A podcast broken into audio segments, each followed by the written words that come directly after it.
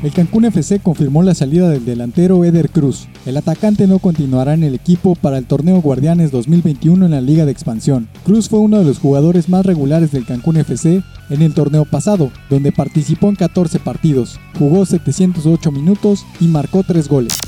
El delantero del Barcelona, Lionel Messi, reveló que le gustaría vivir la experiencia de la Liga de Estados Unidos. En entrevista para La Sexta, el argentino dijo que por ahora no le gustaría ir a la MLS, pero podría hacerlo en un futuro. Messi termina su contrato con el Barcelona el próximo verano.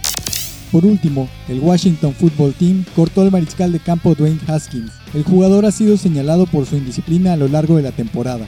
El quarterback acudió a un club nudista y rompió el protocolo contra el COVID del equipo. Y este fin de semana Haskins se negó a hablar ante los medios tras la derrota con Carolina.